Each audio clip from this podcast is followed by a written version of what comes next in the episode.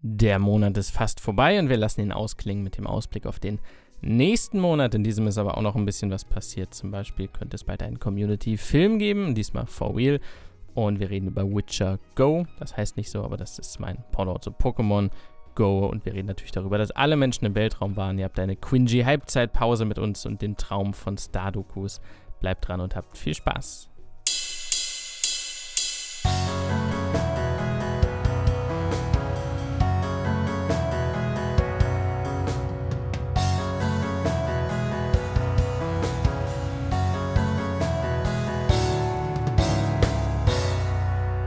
Steinwurf im Glashaus. Es schlägt Mitternachtsaufnahme und wir sind wieder da zur Folge 108, der Podcast, bei dem es kracht, um einen myrkotastischen Witz zum Anfang zu bringen. Liebe Freunde, schnappt euch das Sektglas, schnappt euch die Hawaii-Pizza mit extra Ananas drauf, denn heute gibt es die komplette Dosis Steinwurf im Glashaus mit mir gegenüber sitzend, dem werten Kollegen und Botschafter dieses kleinen Projekts, Mirko Pauk. Wie läuft das Botschaften so? Ja, die Missionierung läuft wunderbar. Äh, wir haben ganze Horden an neuen Hörern dazu gewonnen und es werden stündlich mehr. So ein bisschen wie bei einer Hydra. Wenn du einen Kopf abschlägst, wachsen acht weitere nach oder so? Mindestens acht. Mindestens acht. Manchmal ja. auch neun? Ich würde es fast eher zweistellig verorten. Zehn. Äh, elf. Ja, ja, eigentlich verlieren wir Hörer. ähm, ich bin kein guter Botschafter. Ich schlag acht Köpfe ab und einer wächst nach oder so. ja, oder, oder wir bleiben halt realistisch, schlag einen Kopf ab und es ist halt tot. So, dann kommt halt nichts nach. Das sind die invertierte Hydra. Das ist sehr unpraktisch. Äh, Aber innovativ aber innovativ. Du hast gerade schon, du hast es angesprochen, ähm, warum wir jetzt vielleicht nur Hunderte und nicht Milliarden Hörer haben. Wie wir es ja definitiv angepeilt und verdient hätten. Genau. Verständlicherweise. Da müsste nur ein Großteil der Welt Deutsch sprechen und dazu hätten gewisse historische Ereignisse anders ausgemessen. Da möchte ich, ich jetzt nicht. Ich sag mal, äh, es ist nicht zu viel verlangt für Qualitätscontent auch mal eine andere Sprache zu lernen. Äh, mal ein bisschen aus der Komfortzone raus äh, ein bisschen den, den Horizont erweitern und sagen, äh, an unserem Podcastwesen soll die Welt genesen. Sprache in seinem Sessel an der, in der Ecke. ja. In dieser Woche einmal aus dem Zimmer rausgekommen. um ins andere Zimmer und sich da hinzusetzen. Oh Gott. Wir machen Sommerpausen. Also wir machen, also wir, ja, wir machen Sommerpausen durch. Das ist das. Ja. Ist das ein Problem oder glaubst du, es gibt uns einen extra Boost, weil kein anderer was produziert? Ich glaube, es lässt uns real wirken. Wir sind nicht die, die Aristokraten-Podcaster, die sich mal eben ein bisschen Luxusurlaub gönnen können. Wir sind, wir sind die Arbeiter-Podcaster, die seit zwei Jahren durchschuften wie die Bekloppten. Die SPD unter den Podcastern, also. Das ja, das würde auch wieder mal, mal die Zahlen erklären. Scheintod und ohne Perspektive für die Zukunft. Steinwurf im Glashaus. Der Podcast der Arbeiterklasse. Auch ein schöner Marketing-Claim. Das ist, äh, ist auch, also tatsächlich, wir sind äh, sehr viel am Arbeiten. Wir was, müssten also unseren, für den Podcast. Auf unseren Logos noch so Bauarbeiterhelme dann aufhaben. Das würde uns schon wieder keiner abnehmen. das ist dann doch zu nah an richtiger Arbeit. Ja, vor allem unsere Arme sind selbst auf dem Plakat sehr dünn. Und, und das hat Jule schon wirklich sehr schmeichelhaft gemacht bei mir. Also auch bei mir. Also sie sagen. hat schon mein Kreuz, sage ich mal. Boah. Also wenn ihr uns mal im Real Life trefft, seid nicht enttäuscht. Also nicht nicht über alle Maßen enttäuscht. Wenngleich ich euch das nicht vorhalten könnte. Das ist ein guter Start. Sommerpause. Wir haben darauf verzichtet. Wir haben intern lange, lange diskutiert, gerade in der letzten Jahreshauptversammlung. Ähm, haben wir nochmal durchgesprochen, wie es ist, machen wir Sommerpausen oder nicht. Da geht es natürlich einmal um Ressourcen. Gucken, okay, machen wir einfach. Ich glaube, die Heute-Show macht es so, die produziert dann einfach von Mai bis September nichts und geht dann im November bis Februar aber auch wieder in die Winterpause. War eine Option für uns. Dann haben wir aber gesagt, wir haben so viele Folgen vorproduziert. Ich meine, wir nehmen jetzt hier gerade am 7. März auf. Ähm, können wir einfach senden. Ja. Das merkt doch keiner. Das ist ja hier alles so Low-Quality, äh, Wahnsinn. Äh, die letzten drei Folgen, die veröffentlicht wurden, die haben wir gar nicht neu aufgenommen. Das sind einfach andere Folgen, die wir zusammen neu äh, rumgeschnitten haben, damit es sich neu anhört. Das ist ein Recut, das wäre krass. Also das ist, äh, das ist, äh, wir, wir planen damit jetzt noch so um die 50 Folgen wirklich produzieren zu müssen. Und dann, äh, ja, ba- basteln wir einen Algorithmus und dann jede Woche eine neue Folge, ohne dass wir aufnehmen müssen. Und da haben wir uns gesagt, da können wir dann auch mal das, die, die Sommerwochen durcharbeiten. Ja. Fällt mir jetzt auch nichts mehr zu ein, keine Ahnung. Ja. Ähm, Aber es ist, äh, es ist äh, tatsächlich krass zu sehen. Also ich würde es mich aktuell immer noch nicht trauen, weil ich dem Algorithmus zu hörig bin, zu sagen, oh, wir, wir machen jetzt einfach mal drei, vier Wochen Pause. Ja, also man spricht ja generell in der Podcast-Szene keine Zahlen an, aber tatsächlich ist es in den letzten, wobei vor zwei Jahren haben wir angefangen, im letzten Jahr siehst du tatsächlich, äh, mit du meine ich gerade den Zuhörer, hallo, was geht, ähm, wenn du den, den Graph anschaust, nicht von Monte Cristo und auch nicht der in seinem Schloss, sondern der Graph mit pH, nicht der pH-Wert von Säure oder basisch, sondern tatsächlich, ne, der, Du bist so lange weg, du musst jetzt noch mal kurz erklären, was du, was du überhaupt sorry, rausfinden Ähm, willst. wenn man sich die Statistik anschaut, die grafisch dargestellt wird, dann siehst du im Sommer, also das Sommerloch gibt es, das ist real. Es wird in der Zeitung immer davon geredet, oh, saure Gurkenzeit, das ist real. So, die Leute konsumieren weniger im Sommer, weil sie wahrscheinlich tatsächlich diese sechs Wochen im Jahr einmal andere Hobbys haben. Finde ich strange, aber jedem, ne? So, soll er machen, was er will. Ähm, in diesem Jahr aber nicht. Das heißt, ich glaube, vor zwei Folgen hatten wir unser Sommerloch. Ja, äh, Das ist wieder vorbei. Massives und gefühlt sind die Leute jetzt wieder aus dem Urlaub zurück. Also ich begrüße euch. Ich hoffe, ihr hattet ein paar schöne Tage, konntet euch erholen. Äh, wir nicht. Denn wir produzieren ja durch. Ähm, ja, äh, tatsächlich. Also man, man kann es alle Jahre wieder, gut, wir machen es erst im zweiten Jahr, aber bislang konnten wir es alle Jahre wieder äh, wirklich sehen, dass es merklich nach unten geht. Und so wirklich die beständigste Zeit ist eigentlich immer Frühling, Herbst.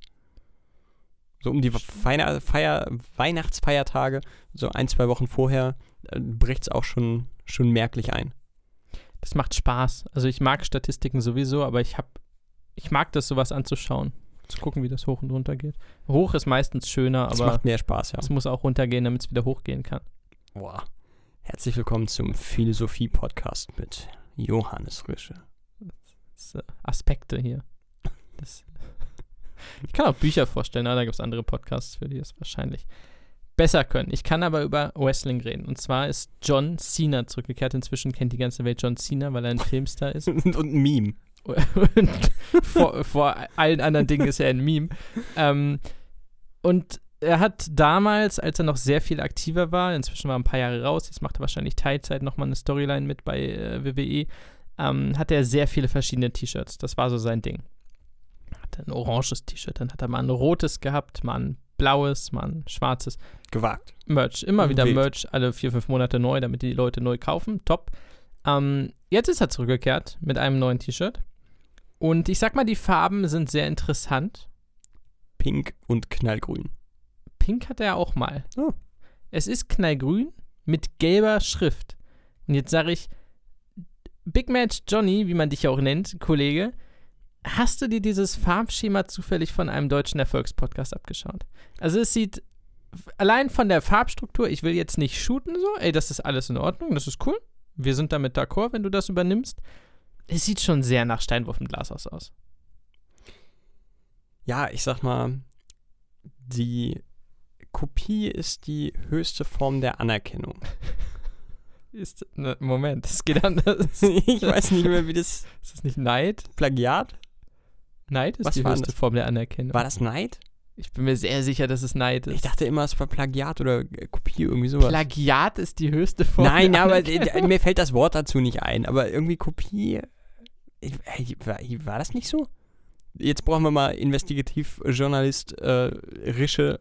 Ich google nur John Cenas T-Shirt. For fuck's sake, alles muss man selber machen. Keiner. Hey, Neid ist die höchste Form der Anerkennung. Das ist doch. Also, äh, Plagiate kommen, glaube ich, Also, in keinen Punkt, deutschen Punkt, Punkt Sprichworten ist vor. die höchste. Ja, ich meine jetzt auch nicht Plagiat, Herrgott. Häng dich nicht an diesem Wort auf. Ich hänge mich an so vielen Dingen Form auf. Der Verurteilten kann man An- auch mal wieder schauen. Apropos aufhängen. Anerkennung. Spoiler. Das Ähm, dauert mir gerade zu lang. Wir, liebe Zuhörer, reden schon mal über relevante Themen wie Tierzeichen. Mich interessiert nämlich von Herzen, was ihr für ein Tierzeichen seid. jetzt hängt sich mein Google auf. Ich sag dir, die da oben wollen nicht, dass wir das rausfinden. Ich persönlich bin Skorpion. Nee, das stimmt gar nicht. Oh Gott. Ich habe Skorpion gesehen. Ähm, ich bin Steinbock. Was bist du? Nicht äh, gläubig, was die, diese Geschichten angeht. Nein, ich bin Zwilling. Zwilling. Ähm, Gibt es da irgendwelche Eigenschaften? Ich hätte gar keine Ahnung. Also es gibt wirklich kaum eine Sache, die mich weniger interessiert als sowas. Ja, Also wirklich gar nicht. Äh, was mich allerdings ganz, ganz, ganz, ganz, ganz dolle interessiert und was äh, wirklich passend ist, ist äh, Zwilling-Eigenschaften. Sie gelten als gesellig, vielseitig, kommunikativ. Siehst du? Deswegen ist das alles Bullshit. Nichts davon passt. Nichts. Ich bin weder vielseitig, noch gesellig, noch kommunikativ. Typische Zwillinge lassen sich leicht beeinflussen, wirken distanziert und oberflächlich. Oh, jetzt kommen wir wieder näher. Sie können auch ruhelos und stressanfällig sein. Ja, jetzt noch ein bisschen Jähzorn und der obligatorische Alkoholismus und wir sind im Game. Steinbock ist zurückhaltend und ehrgeizig. Ihnen ist Erfolg wie gesellschaftlicher Status besonders wichtig. Sie sind bodenständig, hartnäckig Hm. und verantwortungsbewusst. Ich finde es schön, dass hier einfach keine Schwäche steht. Steinböcke sind schon krass. Auf jeden Fall. So, wollen wir uns mal wieder auf die äh, harten Fakten stürzen. Ja, ja, mach mal deine Facts. In der lieber. letzten Woche habe ich wirklich lustigerweise gerade noch in der Diskussion mit der wunderbaren Melanie Koch darüber gesprochen, dass wir Greendale Human Beings uns vielleicht irgendwann mal über einen Community-Film freuen dürfen. Und just in der nächsten Woche, also in der aktuellen Woche, wurde publik, dass ein gewisser Dan fucking Harmon, seinerseits der Schöpfer von Community, begonnen hat, tatsächlich am Drehbuch für den Community-Film zu arbeiten. Ich raste aus. Kann das Zufall sein, dass dieser Zeitpunkt gewählt wurde? Also Dan Harmon und John Cena, we see you. Äh, Sina nicht. Okay. Äh, Uh, we kinda see you. Join our podcast. join us, genau. We're gonna take over the world. Wollen wir mal so ein Plakat entwerfen, wo wir I want you sagen? Oh ja, das finde ich gut. Okay, ich hätte jetzt nicht gedacht, dass das auf. Doch, doch, doch, das, das, äh, Setzt du auch so einen Hut auf, so einen amerikanischen? ja. Auf jeden Fall. Ich bin Uncle Sam. Ja, vielleicht. Wir überlegen es mal. Ich gebe es mal in, die, in den Ausschuss. Und dann, Äh, Gib's mal in die, in die äh, Gestaltungsabteilung. ah ja, Alles klar. ich frag mal Jule. Wunderbar. Ge geben wir an, äh, an Externe weiter, weil intern einfach überlastet ist mit all den Anfragen und Presseterminen und allem. Alles, was dazu gehört. A- Alles. Äh, apropos, alles. Alles und jeder hat sich auf die Erfolgsformel von Pokémon Go gestürzt und quasi nichts davon war geil. Selbst unser wirklich heißgeliebtes Franchise Harry Potter ist daran, wie ich persönlich finde, kläglich gescheitert. Ja. War mehr Scheiß als Fan. Ah, oh, ja, doch, sehr, sehr gut. Ja, da ziehe ich meinen äh, mein America-Hut. ähm, jetzt allerdings habe ich den.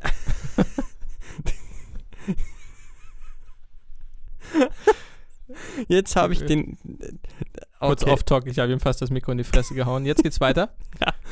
Äh, jetzt habe ich den ersten Klon gefunden, den ich jetzt auch schon seit ein paar Stunden ausprobiere. wow. es, äh, es ist gerade noch äh, Beta, also äh, Okay. das ist wirklich, wirklich erst seit zwei Tagen online oder free for all. Ähm, und zwar aus dem Witcher-Universum. Das Witcher-Universum mittlerweile ja nicht nur bekannt aus den Originalbüchern oder den sehr bekannten Spielen, sondern auch aus der Netflix-Serie. Und jetzt eben wieder als Spiel, diesmal auf dem Handy. Und äh, das ist wirklich ganz schön. Also das Grundprinzip ist dasselbe, nur dass du halt keine Monster-Pokémon fängst, sondern du jagst sie. Da ich das Spiel nie gespielt habe, gib mir kurz die Basics. Es ist ein Augmented Reality Spiel, oder? Genau. Du hast äh, so einen kleinen Radius um dich selbst, siehst deine Figur auf der Landkarte. So ein bisschen mit Google Maps, glaube ich, haben sie da gearbeitet. Hm. Und äh, um diesen Radius rum können Monster spawnen, Pokémon oder Monster in Witcher. Und die kannst du dann fangen bzw. töten. Kriegst dann Items. Bei Pokémon bist du dann natürlich froh, wenn du seltene Pokémon hast oder Pokémon, die du noch nicht bekommen hast bislang, welche, die du noch entwickeln musst, welche, mit denen du kämpfen kannst. Und bei äh, The Witcher kannst du dich dadurch natürlich aufleveln, du kannst Items farmen. Bist du der Witcher oder? Nee, du bist ein eigener Ach so, Charakter. okay. Also du bist ein Witcher aber du bist ein eigener Charakter. Und ich Okay. muss sagen, ich bin echt bislang sehr äh, überzeugt davon.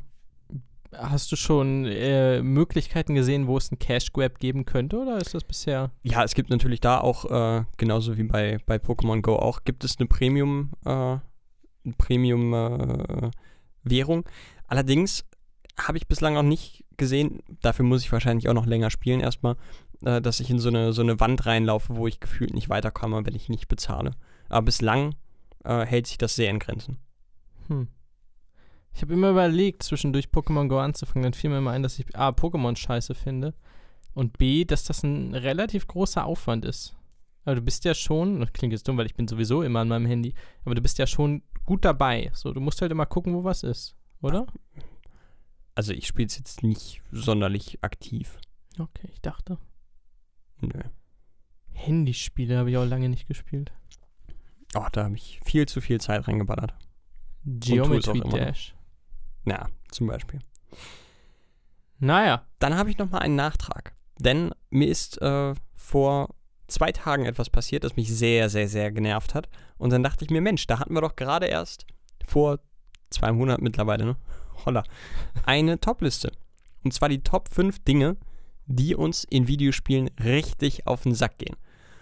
Und äh, da habe ich eine Sache nicht erwähnt, die mir jetzt passiert ist, die ich doch gerne nochmal nachreichen möchte. Und zwar im Spiel Far Cry 5. Nur mal als Beispiel natürlich komplett willkürlich aus der Luft gegriffen, kann es passieren, dass man Quests oder Sammelobjekte bei äh, fortschreitender Story ohne Vorwarnung äh, verliert.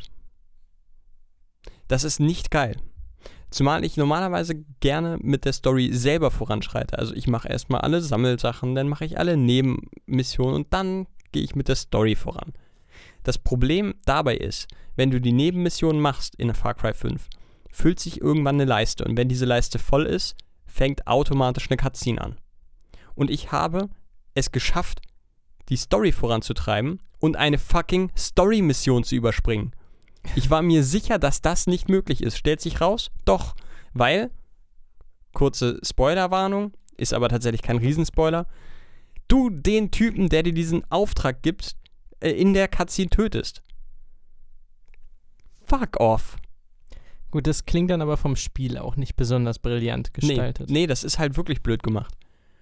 Ich verstehe zumindest generell schon mal den Punkt, dass du, dass du Quests verlierst, finde ich blöd. Also Side-Quests, dass gesagt wird, okay, haben wir dir nicht gesagt, sorry, aber du bist jetzt an einem Punkt, wo du diese Side-Quest nicht mehr machen kannst. Das, das haben gerade ältere Spiele sehr gut gelöst. Dieses, du gehst jetzt in den nächsten Abschnitt, in den nächsten Story-Abschnitt, das, das, das wird jetzt fehlschlagen oder bist du dir sicher, dass du das machen willst? Alles, was du jetzt angefangen hast, noch nicht beendet hast, geht verloren. Ja. Finde ich, so ist es super. Warum haben wir damit aufgehört? Warum hat gibt es man das mit so mehr? vielen guten Dingen aufgehört? Das ist ja generell so. Das ja- also, die alten Zeiten, ich kann dir da Sachen erzählen. Damals war alles besser, ich sag's dir. wo- nicht noch- alles, aber manches. Als du noch 50 Euro gezahlt hast für eine Minute Internet. da war es noch. Das war gut. Äh, mit, äh, wo die irgendwie, mit wie viel sind die zum Mond geflogen? Das stand neulich wieder irgendwo. Mit so und so viel Arbeitsspeicher. Keine, Ahnung. Ja, gefühlt halt mit 50 KB oder so. Und heute, naja. Es sind andere Zeiten. Apropos zum Mondfliegen. Hast du es verfolgt insgesamt? Es war die Woche der Mondflieger. Erst so ein anderer Typ und dann der Amazon-Typ. ich weiß gar nicht, wie der andere heißt. Äh, Richard Branson war's.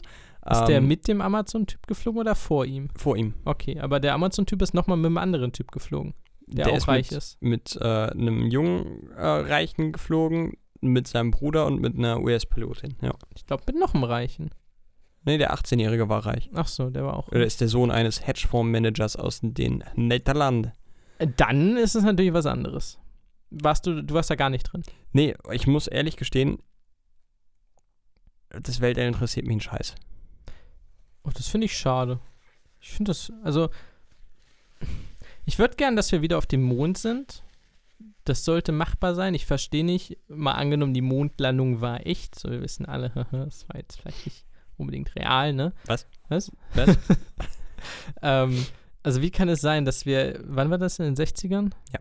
Kein Schimmer. Dass wir da auf dem 69. Mond landen und da rumspazieren und irgendwas hinstellen und so. Und ich glaube, so ein paar Mal war dann nochmal wer da. Das hat aber auch schon keinen mehr interessiert. Und dann waren wir einfach nicht mehr da für ein paar Jahrzehnte. Ja, was sollen wir da? Ja, dann bau doch da so eine coole Basis. Es gibt doch immer diese, so, äh, Google einfach mal bei Google Bilder, gib mal ein keine Mondbehausung oder so. Und Ich stelle mir gerade vor, wie du, wie du Cape Canaveral reinmarschierst, die zu dem, zu dem diensthabenden Typen hingehst sagst, hier, Digga, was macht ihr denn die ganze Zeit eigentlich? Hier, guck mal, schön Google, hier so ein Fünf-Mann-Zelt, klatscht da drauf und dann können wir da mal ein bisschen forschen. Mach doch mal. Ist doch alles nicht so schwer. ich habe es jetzt mal eingegeben, ungefähr so. Also stell dir vor, wie so runde Glas-Iglus oder so. Und da ergibt sich dann halt eine Stadt. Und du hast dann echt so, so verschiedene Behausungen mit kleinen Tunneln dazwischen und so. A, fände ich, sähe das ziemlich cool aus. B, Wäre das fucking teuer? ja schon, aber und ist C, wahrscheinlich auch noch teuer? unmöglich. Warum ist das unmöglich? Sag mir, warum es unmöglich ist. Arbeite ich bei der NASA? Ja, aber du kannst ja nicht sagen, dass es unmöglich ist. Ja, wahrscheinlich, weil es finanziell nicht stemmbar ist. Finanziell nicht stemmbar. Der Typ ist gerade ins Weltall geflogen aus Fun. Weil er Bock ist auch hatte. der reichste Mensch der Welt. Der andere nicht. Der ist aber unter den Top Ten, Und der war noch schneller als er. Aber was, wenn die Top Ten jetzt sagen, wir tun unser Geld alle zusammen? Naja, das, also Leute auf den Mars schicken macht ja jetzt Elon Musk schon mal. Das nicht Mars, ja, ich bin ja noch beim Mond. ja, du, du mit deinem Mond, Alter, das ist 70er, 60er, das ist alles nichts mehr. Der Mond, den interessiert keinen mehr. Mars ist kalt. Und lecker. Nicht mal das. Aber ich mag diese Glasiglus. Ich sehe mich da. Nee, ich bleib schon ganz gerne auf der Erde, wenn ich ehrlich bin. Denn trotz der Tatsache, dass ich nicht so gerne vor die Tür gehe, habe ich es ganz gerne, wenn es dann doch ein bisschen lebt um mich rum oder grün ist.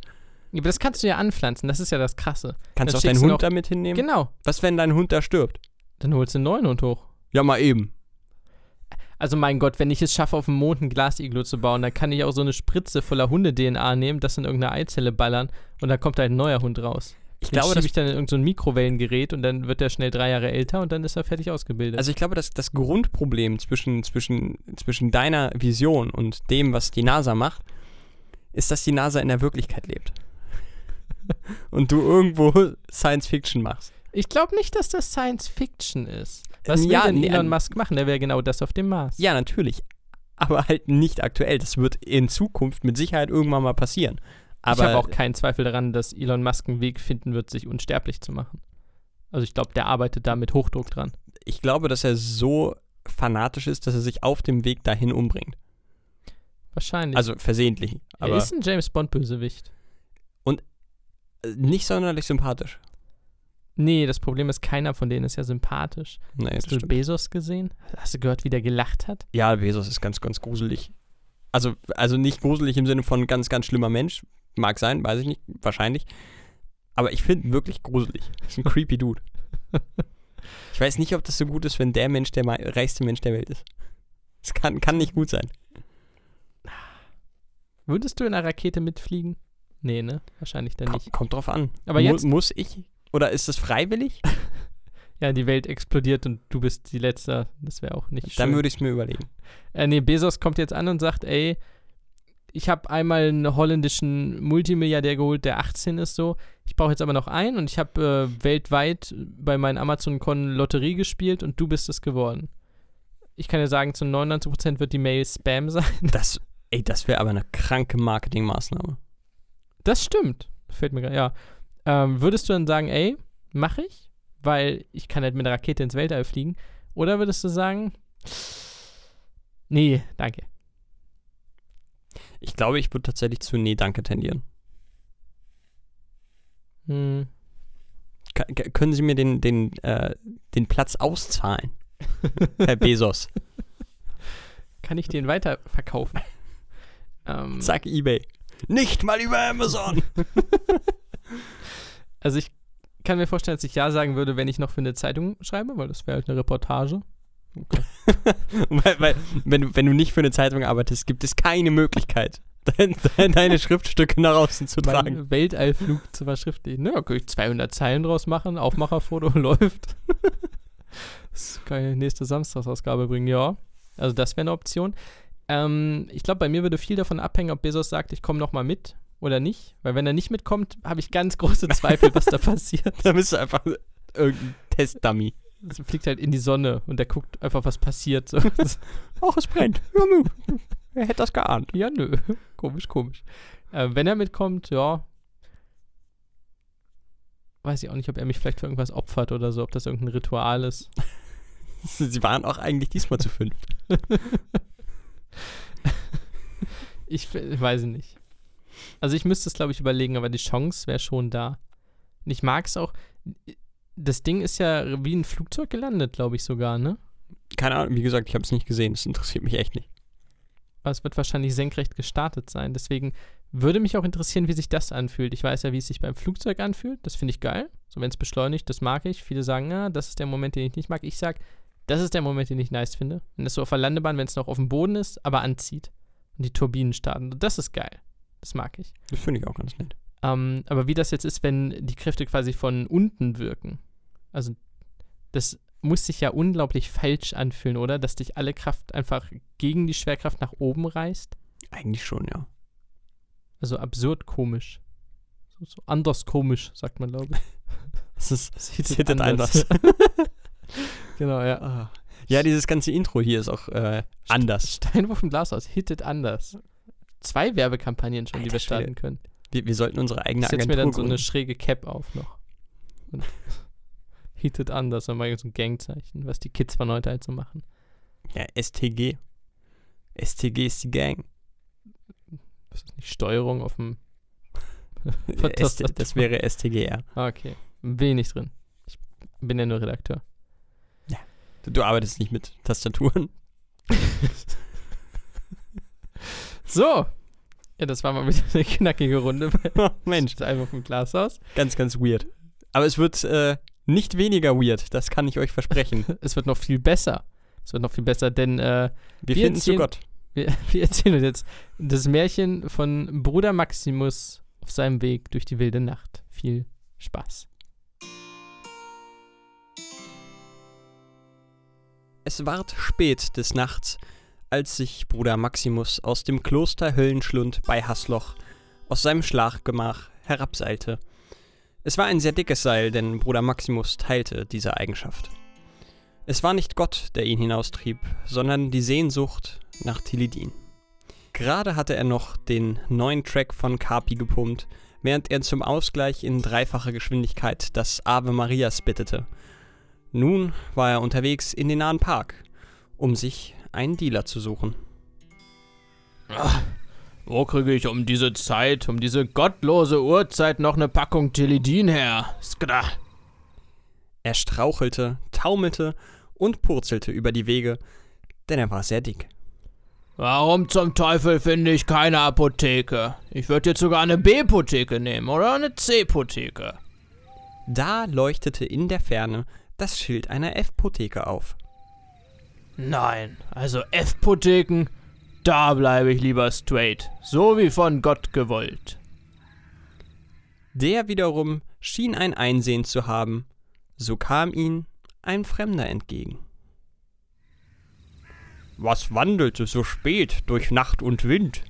Es ist ein Mönch, vor Sucht gar blind. Seh, er Pater die F-Potheke etwa nicht? Sei still und ziehe von dannen, du Wicht. Und so zog Peter Weihrauch von dannen und ließ dem Mönch seine Ruhe, die alsbald von zwei Jugendlichen gestört wurde. Ich bin Frank Mürre. Und ich bin Carola Mürre. Wir möchten mit Ihnen über unseren Herrn und Erlöser Jesus Christus sprechen. Ich habe eine andere Mission, meine lieben kleinen Missionare. Aber Jesus ist schon ziemlich knorke. Ja, das ist er. Ja, er ist richtig nice. Und so hatte unser tapferer Mönch auch die zweite Prüfung bestanden, oder wie auch immer das in solchen Geschichten halt läuft. Aber aller guten Dinge sind drei, kam Genesis auch zum Mönch wie der Prophet zum Berge. Hallo, dicker Mann, was geht? Ich bin hier nur für mich unterwegs. Ich möchte nicht zu einer scheiß F-Potheke und ich möchte auch nicht über Jesus Christus sprechen, Mann. Ich wollte nur fragen, ob Sie eine Schachtel Tilidin haben wollen. Oh. Äh, ja. Und so endet unsere Geschichte so abrupt, wie sie begann. Und die Moral von der Geschichte, kaufe Drogen lieber nicht, Denn der Mönch ist kurz darauf gestorben. Also an Altersschwäche. Das haben wir vergessen zu erwähnen. Er war sehr alt. Aber die Drogen hätten ihn auch dahin raffen können.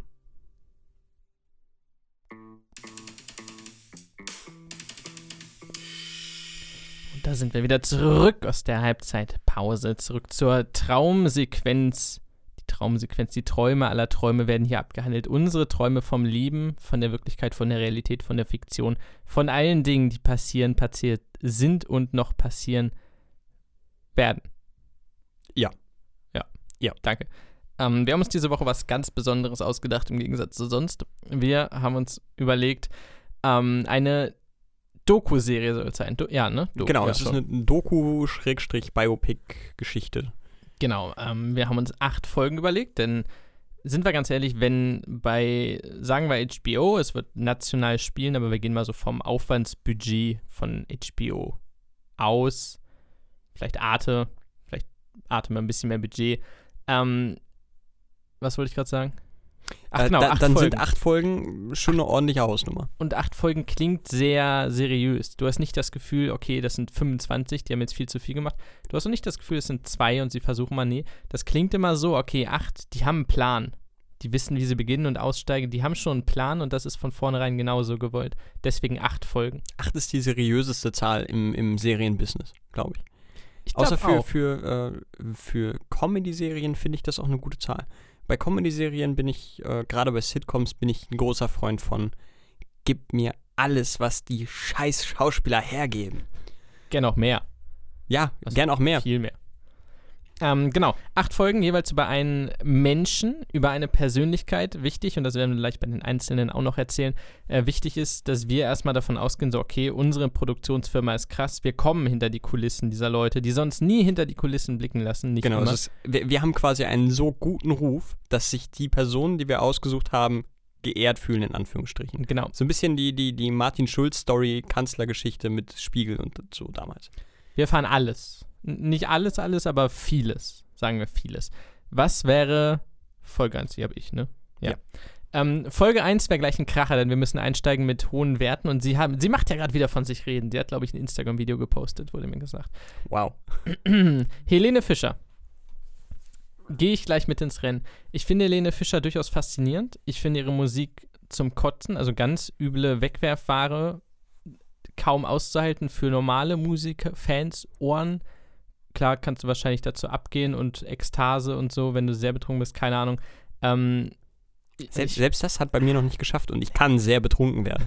das wissen wir. Äh, jetzt gerade hast du über zweieinhalb Promille und das Ja. klingt halt normal. Und, und ich bin gerade vor einer halben Stunde aufgestanden. Also, Ähm, Helene Fischer ist jemand, der nie hinter die Fassade blicken lässt. Also wirklich nie, nie. Wahrscheinlich, man weiß nicht, ob es sie gibt tatsächlich oder ob das irgendwie ist die Kunstfigur. Nur ein Roboter. Sie macht krasse Shows, die sind durchgetaktet bis zur letzten Bewegung des kleinen Cs. Also da ist wirklich nichts spontan dran.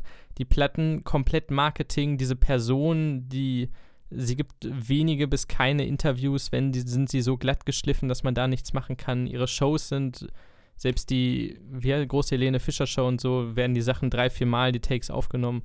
Also das ist schon ein krasses Produkt, diese Frau. Und Aber es ist eben auch ein Produkt. und eins der erfolgreichsten der neuen deutschen Geschichte.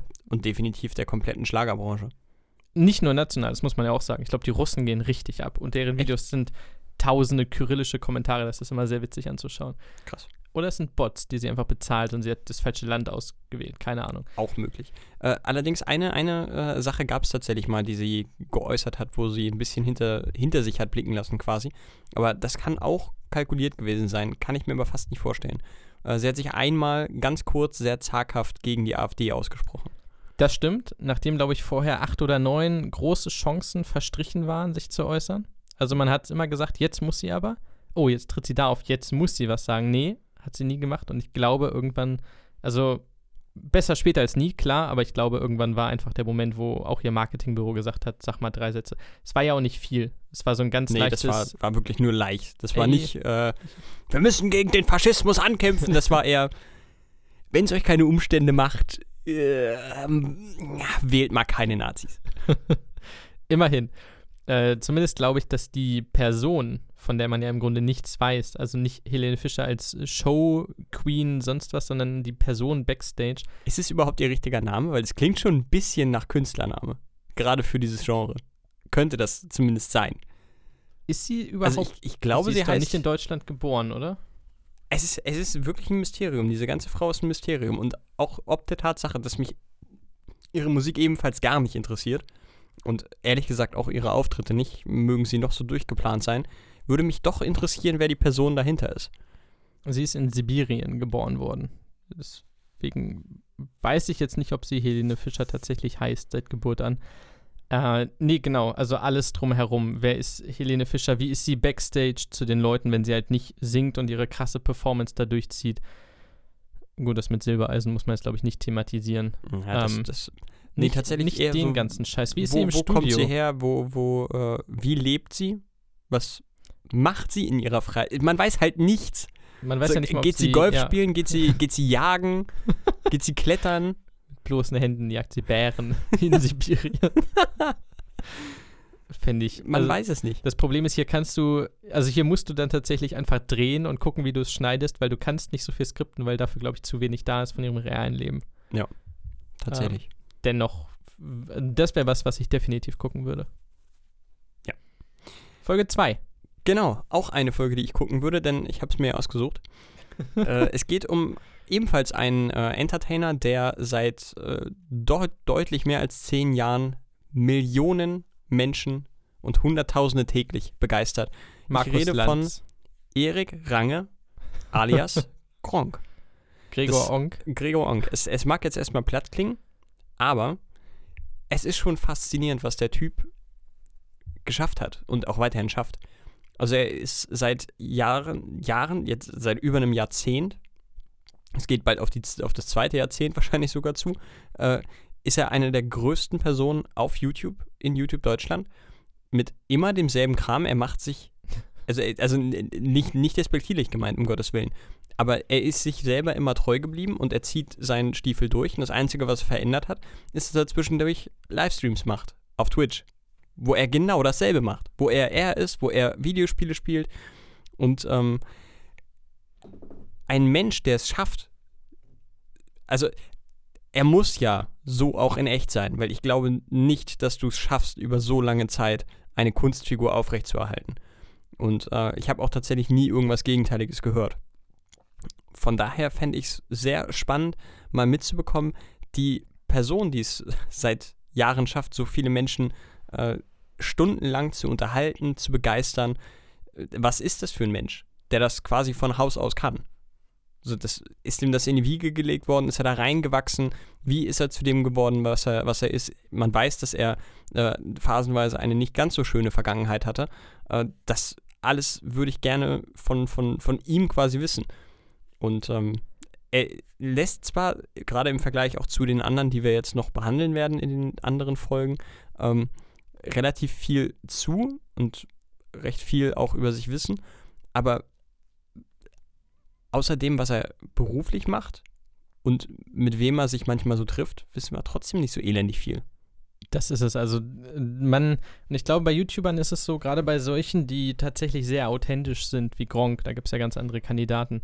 Ähm, aber du hast halt trotzdem nur ein Fragment des echten Menschen da sitzen. So, natürlich ist das nicht zu 100% der wahre Mensch, weil immer, wenn du eine, ich sag mal, Bühnenpersönlichkeit hast, bist das nicht unbedingt du zu 100%. Du hast ja noch andere. Das ist doch bei Fragmente. uns hier nicht anders. Wir Ich- reden ich bin auch real. anders. Ich bin real. Achso, du bist real. Ja. Ach, Jo. deswegen bist du mir auch im Podcast immer so unsympathisch. ich dachte, das. Ah, ja, das erklärt einiges. Nee, äh, also, sobald du weißt, dass du aufgenommen wirst, das hatten wir auch, glaube ich, irgendwann schon mal, verändert sich das irgendwie. Klar. Äh, allein, allein die Ansprechhaltung ist anders. Ich weiß noch damals in den allerersten Minecraft-Folgen, da hat er halt auch. Also diese Ansätze von wegen Vergangenheit schwierig und so und er zockt halt, weil es ihm Spaß macht. Und bei ihm war ja tatsächlich nie so dieses Ding, oh, Werbung machen, Geld und das Projekt noch und ich gehe steil nach oben. So tausend Minecraft-Folgen hat er halt gemacht. Und wirklich jedes Mal genau dieselbe Scheiße. Also er rennt von da nach da und sagt mal popetrisch und sagt hier mal auch, ja, Kohle, Kohle. Und das war's. Und Ja, aber, aber alles. Ich, ich weiß nicht mal, wie man das erklären soll, aber er hat es geschafft, ein äh, niedrigschwelliges Unterhaltungsformat zu schaffen, das nie zu irgendeinem Zeitpunkt groß assi war oder sonst irgendwas. Es war, es war nie billig produziert, sondern es war trotzdem wirklich gute Unterhaltung. Und das ist ja auch wirklich phänomenal.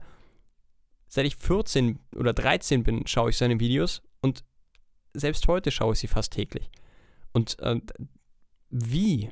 Und Ich meine, er spricht ja auch heute noch 13- bis 14-Jährige an und gleichzeitig aber auch äh, teilweise bis zu 50-, 60-Jährige. dazu würde ich gerne mehr über den Wirtschaftsmenschen Gronk wissen.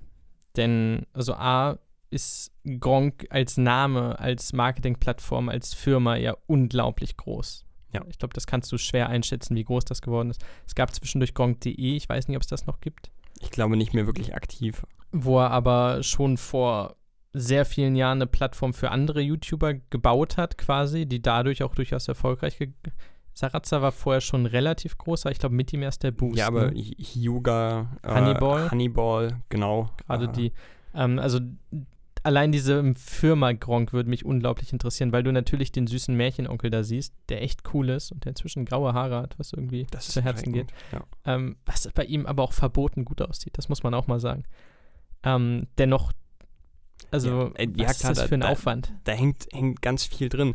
Äh, er hat ja alleine durch seine Let's Plays das äh, Videospielstudio Dedalic Games damals quasi fast im Alleingang zu einem der größten Entwickler deutschlandweit katapultiert. Einfach weil er, weil, weil er deren Videospiele gespielt hat. Das ist, ist krank. Es geht da um eine ganze Firma. So, und ähm, ja, er hat ja auch verschiedene Firmen. Er hat die Playmassive GmbH gehabt, die er mittlerweile ja abgegeben hat. Jetzt hat er noch eine andere. Dann war er in einer Videospiel-Produktionsfirma drin, also bei einem Entwickler wirklich drin. Hat ja auch, meine ich, zusammen mit Sarazza und Sergeant Rumpel, den es auch eine Zeit lang Oh gab, Gott, stimmt. ähm, tatsächlich ein, Spiel rausgebracht. Der Name ist mir gerade entfallen. Ist jetzt nicht komplett schlecht gewesen, ging aber auch nicht durch die Decke. Ähm, also der hat schon wirklich vieles, vieles, vieles gemacht. Und für die Zeit, die er da ist, gab es auch sehr, sehr wenige Skandale. Und die seltensten hatten mit ihm direkt zu tun. Und ähm, genau, dieses Zeitlose ist das Letzte, was mich noch interessiert. Denn gerade viele jüngere YouTuber, die in den 20ern beginnen, denken sich irgendwann, okay, wie mache ich das langfristig? Kann ich, wenn ich Anfang 30 bin, die Leute erreichen? So, ich habe dann auch selber irgendwann Familie und Haus und so. Wie mache ich das? Bin ich dann überhaupt noch cool und hip? Hören mich die Leute? Und Gronk hat, lass mich nicht lügen, mit Anfang Mitte 30 begonnen und ist jetzt Mitte 40? Also Mitte 40 weiß ich nicht, Hat er aber die, 77 ist er geboren. Da ist er 44. Nicht gut in Mathe. Ich auch. 43, 44, glaube ich. Ähm, der ist in dem Alter, wo das, glaube ich, wo diese Gedanken längst vorbei sind. Und trotzdem hören ihn alle zu. Das, Das, ist wirklich äh, phänomenal. Einmalig. Eine gute zweite Folge. Aber auch die dritte wird gut. Auf einer anderen Ebene. Äh, haben wir uns beide drauf geeinigt. Das ist Angela Dorothea Merkel. Dok Dr. Angela Dorothea Merkel. Boah, das heißt also, die Zeit nach ihr ist die A.D. Merkel-Zeit. Äh, Naja, wenn, wenn, wenn Generäle oder sowas, äh, also Achso. General A.D. Bundeskanzlerin Das ist, AD. äh, Das ist quasi. Bundeskanzlerin AD, also Bundeskanzlerin Angela Dorothea. Komm, lass mal, lass mal liegen, den Gag. War jetzt nicht. Lassen wir mal ganz weit links liegen. Angela Merkel, und ich finde den Moment perfekt. Sie hört auf, bekanntlich, geht in Rente, verdienterweise. Und jetzt aber. Jetzt, also ich möchte dann auch beginnen auf der Terrasse, einmal nicht im Hosenanzug. Ich, was tragen normale Menschen? Was, keine Ahnung, T-Shirt und eine Hose? Keine Ahnung. Kann ich mir bei ihr halt nicht vorstellen. Genau, aber sie chillt auf der Terrasse. So, sie sitzt da einfach in für ihre Verhältnisse normalen Straßenklamotten. Joachim steht da hinten irgendwo, macht einen Grill an und so. Und sie gießt irgendwie Rabatten und dann einfach Interview im Garten am Esstisch. Schön mit der Zichte. Ötti auf dem Tisch. So, Ja, aber auch nur das, wird geharzt, Digga. auch das gönne ich auf Ähm, jeden Fall.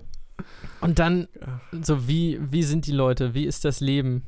Weil sie, also Teflon Merkel kommt ja nicht von ungefähr, ne? Sie lässt sehr, sehr wenig an sich ran. Ich glaube, das musst du in dem Fall auch, weil sonst hast du einen sehr schwierigen Job. Und sie war jetzt, wie viele Jahre? 16. 16. 16 Jahre Bundeskanzlerin von Deutschland, was, glaube ich, relativ anstrengend ist. Und da kommst du ja nicht einfach raus. Vor allen Dingen war sie vorher auch Ministerin. Genau. wie kommst du da raus? So, was ist da? So, wie ist der Druck auf der einen, auf der anderen Seite? Ich glaube, da könntest du eigene Serien draus machen. Dennoch, ich glaube, was die allein an Anekdoten raushauen könnte, nicht alles darf sie wahrscheinlich, aber trotzdem. Ob die mal eine, eine Biografie rausbringt? Sicherlich. Safe. Das wäre, glaube ich, ganz spannend, wenn sie die selber schreibt, zumindest. Oder zumindest selber schreiben lässt. Genau, schreiben lässt in dem Fall. Aber gehe ich stark von aus. Da werden die Verlage schon auf sie zukommen und sagen, ey, Ja, aber sie wäre eine dieser, also so, stell, so schätze ich sie ein. Sie wäre wahrscheinlich eine, die sagt, ey, ich habe da keinen Bock drauf, ich will das alles für mich behalten. Verlage geht weg. ja, aber sie hat ja schon mal was publiziert. Mindestens eine Doktorarbeit. Ja, gut. Aber Über Physik, naja. war jetzt nicht unbedingt ein Bestseller. Merkel wäre geil. Ja, äh, zumal da auch wirklich die, die Nachfrage hoch ist. Also ich habe neulich einen, einen Supercut von Übermedien gesehen, von einer selten bekloppten Doku aus äh, dem Hause RTL, wo ein Typ wirklich ausfindig gemacht hat, wo ihr Lieblings-fucking Supermarkt ist. Äh, ein Hit in Hm. Berlin. Und ähm, auch ihre Stammbäckerei rausgefunden hat. Dann ist er da reingegangen, hat gefragt, was er sich dann mal holt. Ja, holt sie sich dann gerne mal ein Plunderteilchen. Oder auch äh, ein, ich, was war das? Ich glaube, Milram-Quark. Und du denkst, okay, wenn ihr euch auf solche Details schon stürzt, ach, dann, dann ist der Wissensdurst scheinbar relativ hoch. Das stimmt. Und wir hätten sie in der Doku, Wir haben sie alle. wenn Ja, der Pitch durchkommt. Wen haben wir denn noch? Wer ist Folge 4? Folge 4 ist, ähm, ich denke, der geistige Bruder Angela Dorothea Merkels. Zumindest könnten sie Nachbarn sein, theoretisch, denn er kommt meines Wissens nach auch aus Berlin. Es ist Till Lindemann, der mysteriöse Schockrocker. Ich hasse es, wenn Leute Schockrocker sagen. Merkel ist in Hamburg geboren. Wohnt jetzt aber aktuell wohl eher nicht da. Das stimmt. Und ähm, natürlich der Sänger von Rammstein, mittlerweile auch Solokünstler als, äh, ich glaube, ich weiß nicht, Lindemann oder Till Lindemann unterwegs, ich weiß es nicht. Ähm, ja, auch ein, ein ganz stranger Typ. Also mal wirkt er wie der, wie der ekelhafte Macho. Das ist dann wahrscheinlich eher die Kunstfassade.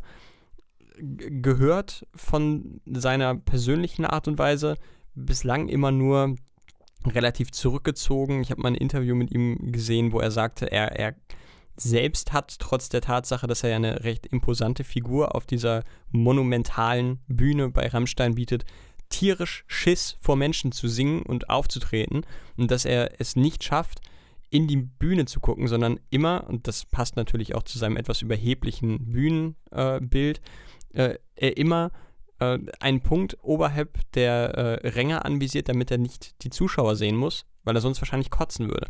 So, das passt überhaupt nicht zu der Art und Weise, wie er sonst auftritt, sei es in den Texten oder auf der Bühne.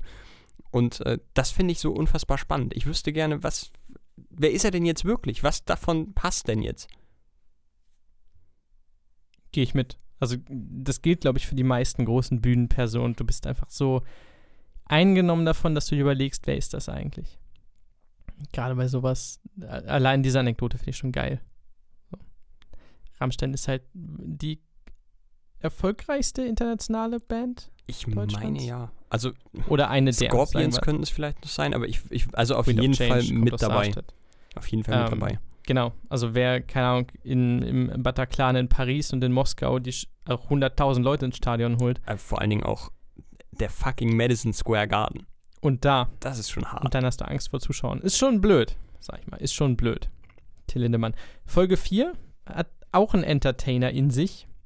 5. Folge 5 hat auch einen Entertainer in sich. Äh, ab jetzt haben wir uns übrigens nicht mehr abgesprochen. Und zwar würde ich die Folge nennen Die späten Jahre. Es ist Stefan Raab. Oh, spannend. Denn auch da werden es von mit den Fragmenten von Bühnenpersönlichkeiten. A, ich glaube, es ist ein sehr ehrgeiziger Mensch, der durchaus gewinnen möchte. B, glaube ich nicht, dass er zu Hause mit seiner Frau so ist wie bei Schlag den Raab. Nicht komplett zumindest. Bestimmt teilweise, aber nicht komplett.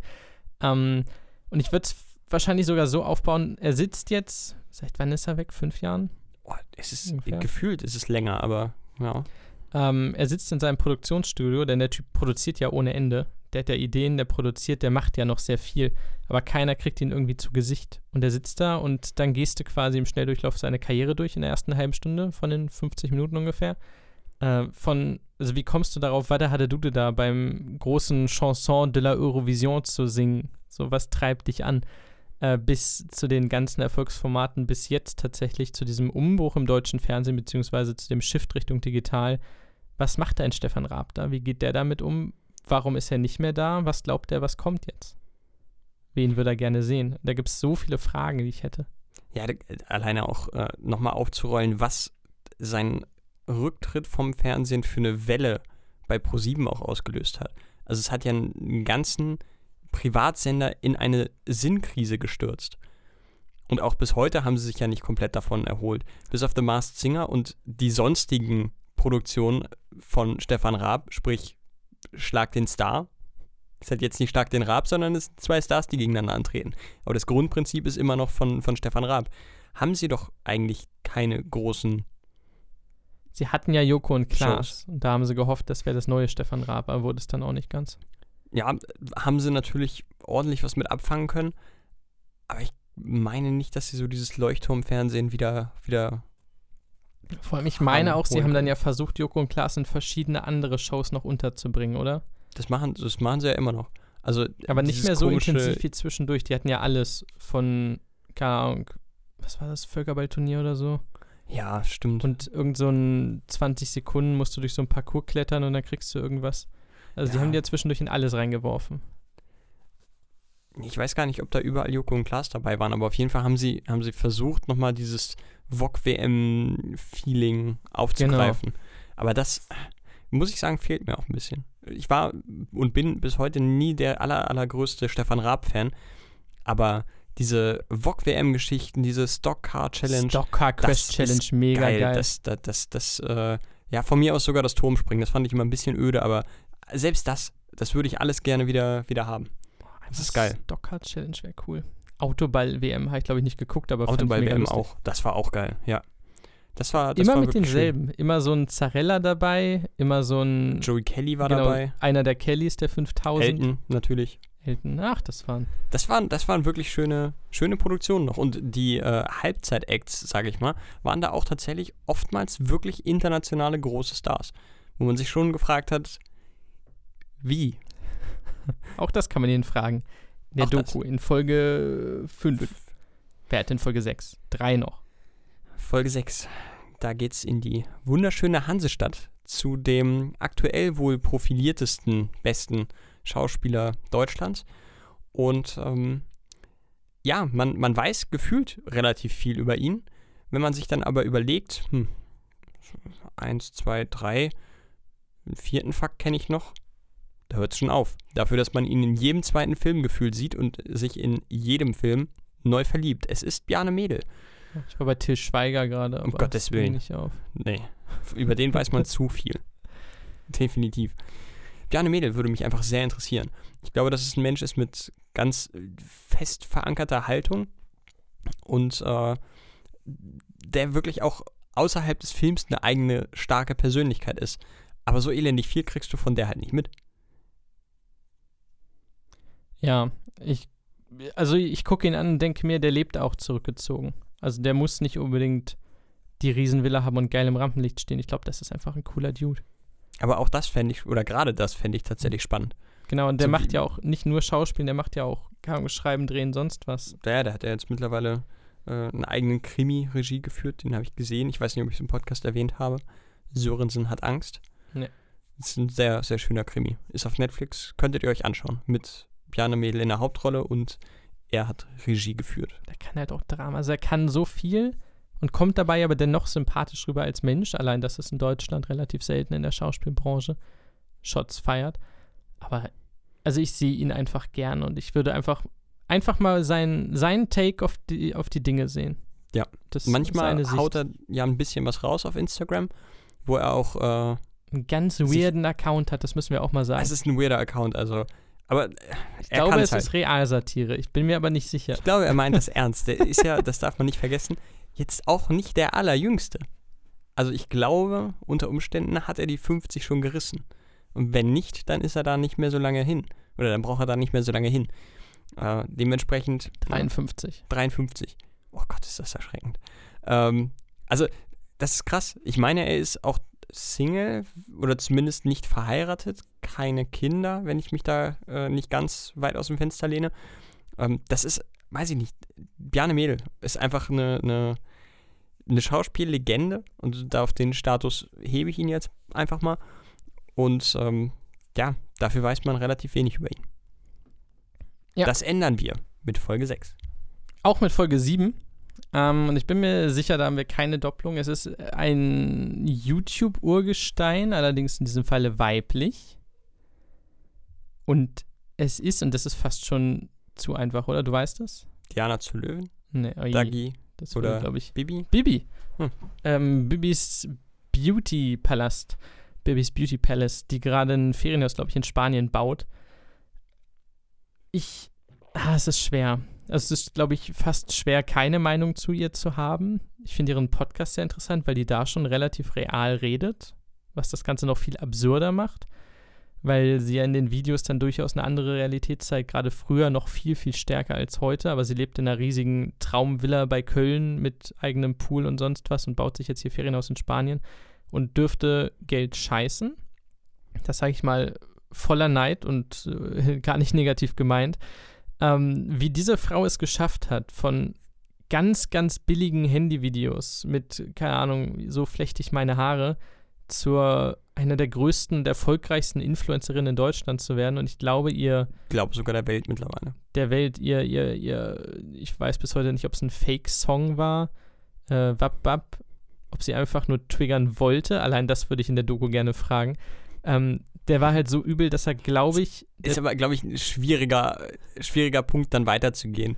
Wenn, sie- wenn sie das tatsächlich ernst meinte, dass ein Herzensprojekt war und du als Journalist fragst, war das bewusst so beschissen? Oder Naja, also das weiß ich, glaube ich, selber. Also, wie geht ein Mensch damit um, der 24 ist oder so, wenn das erste eigene Musikvideo, das man rausbringt, ich glaube, das die zweit- oder drittmeisten Dislikes auf ein YouTube-Video aller Zeiten weltweit hat. Also davor war, glaube ich, noch Friday von Rebecca Black und Baby von Justin Bieber oder so. Und dann kommst du mit Wap Wap. Ähm, also, ich kann es gerade nicht sagen, wie viele, aber es waren es, war, es waren auf jeden Fall einige Millionen. viele, Ähm, viele, viele Millionen. Auf jeden Fall, äh, was ich, was ich schätze, was sie darauf antworten würde, wäre, ja, ist geil. Ist Weil geil. das international wirklich durch die Decke gegangen ist, das Video. Komplett. Und So viele Amerikaner haben darauf reagiert. Eben, das hat ihr nochmal einen richtigen Boost verschafft, Boost verschafft. Sie war das Thema der Stunde in ganz YouTube Deutschland, teilweise auch über die äh, klassischen Bubbles hinaus. Und ähm, der Hauptgrund, weshalb ich denke, dass sie es nicht schlecht fand, ist, sie hätte die Like-Dislike-Ratio ausstellen können. Zu jedem Zeitpunkt. Das hat stimmt. sich aber gegen entschieden. Ähm, und diese ganzen Entscheidungen, also dieser Mensch, wenn der sich einfach hinsetzt und da brauchst du in dem Fall nicht flashy irgendwelche Hintergrundgeschichten und sonst was. Die sitzt da und führt einfach ein Interview mit irgendwem, der gut Interviews kann und redet offen darüber. So klar. Ähm, und wir lassen mal die ganzen Vibes jetzt beiseite, ob negativ oder positiv. Ja, ich habe halt an, keine Ahnung, 15-Jährige die Sachen verkauft, weil so und so. Da hat sich eine Nische aufgetan. Die Nische habe ich genutzt. Also ich persönlich halte sie nicht für einen unglaublich schlechten Menschen. Ich halte sie in dem Fall erstmal für eine unfassbar gute Geschäftsfrau, die die Zeichen der Zeit wie keine andere erkannt hat. Ich würde auch nicht per se sagen, dass sie ein schlechter Mensch ist. Sie macht beschissenen Content. Aber das, der sich so gut verkauft, dafür kann man sie ja nicht haten. Also so gut. Und deshalb, also diesen Weg nochmal von ihr zu hören, nicht in dieser, oh, ich bin ein lustiges Fräulein-Bubble, sondern tatsächlich in dieser, okay, ich bin von Anfang an Geschäftsfrau-Bubble und ich weiß genau, wie der Hase hier läuft und ich bin halt kein dummes Blondchen, ich bin fucking awesome in dem, was ich tue. Äh, Fände ich mega interessant. Ich, de- da bin ich mir sowieso sehr sicher. Also bei Dagi B ist es ja nun mittlerweile kein, keine Vermutung mehr, dass, dass die nicht doof ist. So, die, die ist wirklich, die hat definitiv ordentlich was im Kopf. Äh, bei Babys Beauty Palace bin ich mir da definitiv auch sicher.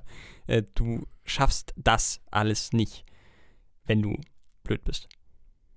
Geht ist aber so ein bisschen abgestürzt, oder? Also abgestürzt im Sinne von, sie hat nur noch so und so viele Millionen Das- Abonnenten. Das weiß ich nicht. Ich meine, irgendwann mal gehört zu haben über meinen äh, einen YouTube-Skandal-Podcast.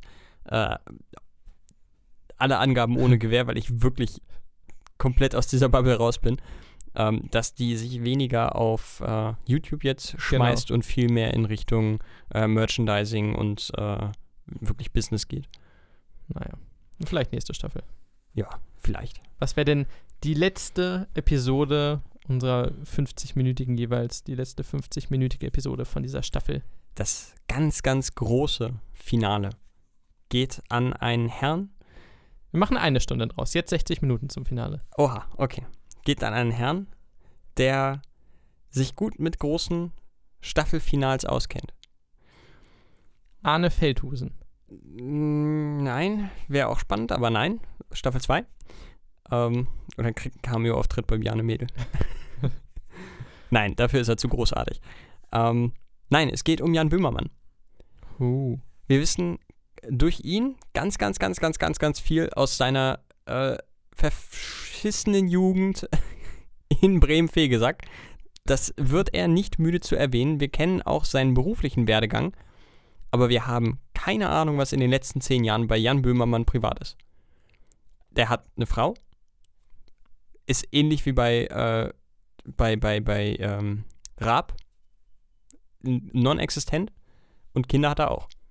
Das heißt, es gibt auch den Familienmenschen Jan Böhmermann. Und ich kann mir nicht vorstellen, dass Jan Böhmermann sich zu Hause ein Setup hinlegt und erstmal seinen Sohn roastet, wenn der eine 5 nach Hause bringt. Das heißt, diese Person gibt es, aber die ist für uns alle sowas von absolut non-existent. Es ist auch richtig und wichtig, dass die non-existent ist, aber es ist ja nun alles hypothetisch. Gerade das würde ihm, mich sehr interessieren. Der so oft angegriffen wird auf so vielen Ebenen. Auf jeden Fall, der hat ja mehr als einmal schon Polizeischutz haben müssen. Das ist schon auch wirklich großes Opfer, was er da äh, aufbringt. Zu, nicht umsonst, würde ich sagen. Aber Aber alleine ihn einmal out of character sprechen zu hören. Also er ist ja durchgehend in seiner Rolle, klar. Ja, Er ist durchgehend immer. Jan Böhmermann, die Kunstfigur.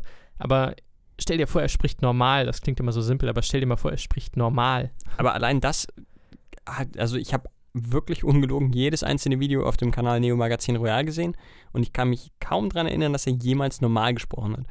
Also es gab einmal, äh, die hatten eine Tour äh, mit dem Rundfunk Tanzor Tanzorchester durch Deutschland und haben da verschiedene Songs aus dem äh, Neo Magazin Kosmos nachgespielt. Und äh, da gab es ein paar Behind-the-Scenes-Szenen, wo er wirklich normal wirkte das ist schon fast creepy. Weil du denkst, okay, Ja. das ist eine komplett andere Person. Und das würde ich gerne mal sehen. Ich muss, ich muss mir noch äh, das Interview angucken, weil ich da auch denke, dass man da ein bisschen, bisschen hinter die Fassade gucken kann zwischen ihm und ähm, Frank Elstner auf Mhm. Netflix. Aber das nur in richtig investigativ. Alleine, also dieser Mensch hat ja Unglaubliches nicht nur geleistet, sondern auch erlebt. Und einen Menschen fragen zu können, wie ist das, wenn der Präsident eines Landes auf dich losgeht? Inklusive eines ganzen Landes, klar. Aber also, wie ist das? Und wenn dein eigenes Land, gut, das hat er als Kunstfigur tatsächlich beantwortet, aber was macht das mit dir als Privatperson, mit Familie, wenn dein eigenes Land sagt, ja, wir warten noch mal mit der Rückendeckung. Warten noch mal ein paar Wochen. Wir überlegen uns das mal. Was das mit dir macht. Ja. Großartig. Und damit würde unsere Staffel dann schon enden. Und ich glaube, da, da wäre uns der eine oder andere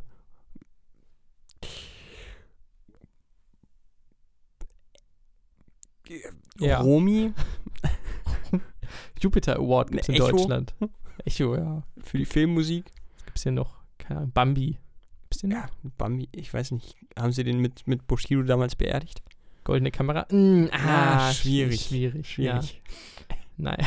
Vielleicht kriegen wir Ryan Goslinger für die zweite Staffel. Ähm, da kann es auch internationaler werden. Wir werden das auf jeden Fall in den kommenden Monaten nochmal machen mit einer zweiten Staffel. Wenn ihr noch Vorschläge habt, könnt ihr uns die ganz gerne mitteilen über Instagram an Steinwurf im Glashaus. Davor ein Ad. Nö, das war's. Könnt ihr auch Post liken oder so, ein Kommi da lassen, wie man das heutzutage so macht in den sozialen Medien. Genau, Glocke drücken bra- braucht er hier nicht.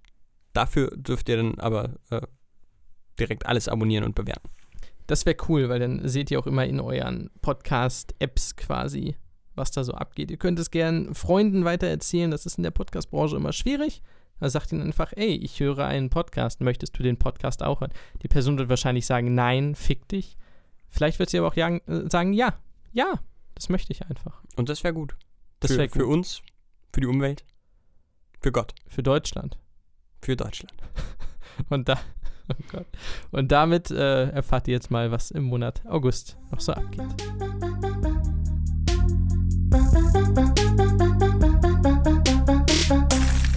Und da sind wir im allerletzten Part dieses Monats, denn auch dieser Monat neigt sich dem Ende entgegen. Der Juli zieht hinfort und der August kommt mit Wonne, Sonnenschein und Frieden und mit einigen neuen medialen Erscheinungen. Die da wären. Kategorie Games. Die Nominierten sind am 22. August für unsere Football-Freunde Madden NFL 22. Oh, passt ja, 22. August. Oh Mensch, da hat sich jemand Gedanken gemacht. Am 24. August erscheint der Geheimtipp Kana Bridge of Spirits. Am 25. August das lang erwartete Sequel Psychonauts 2 und am 27. August ein weiteres, auch sehr lang erwartetes Sequel, No More Heroes 3.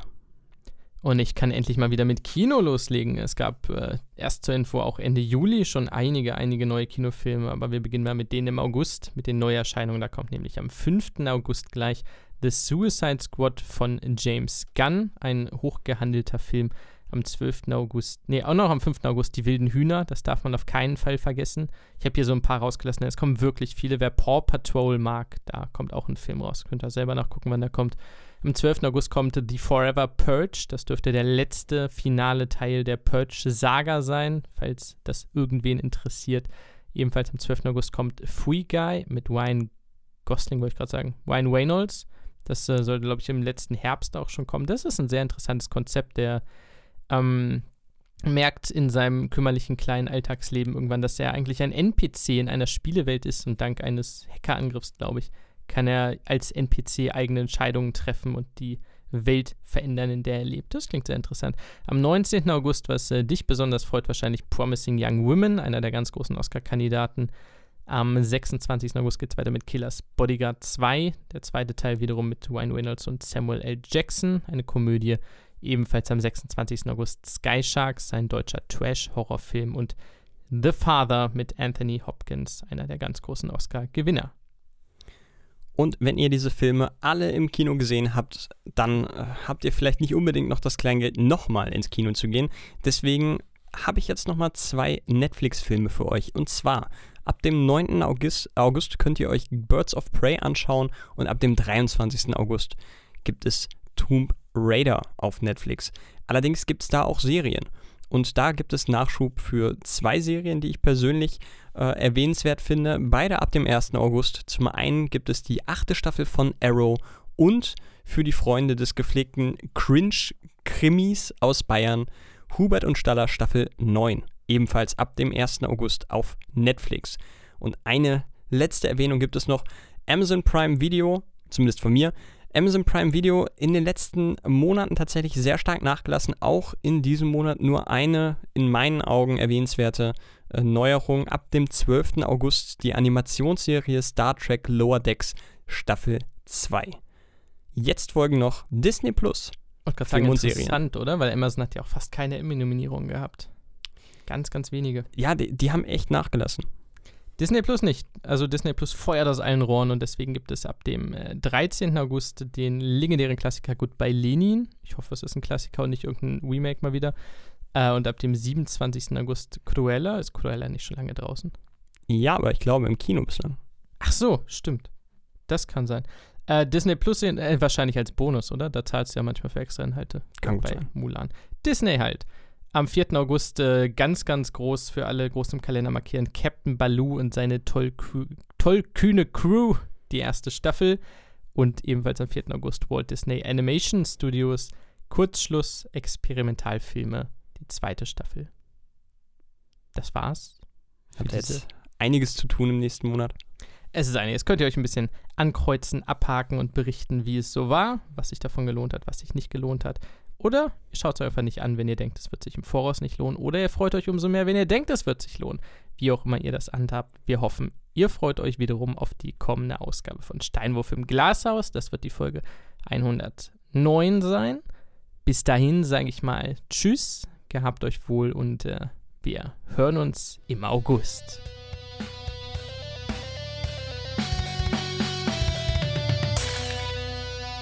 Steinwurf im Glashaus.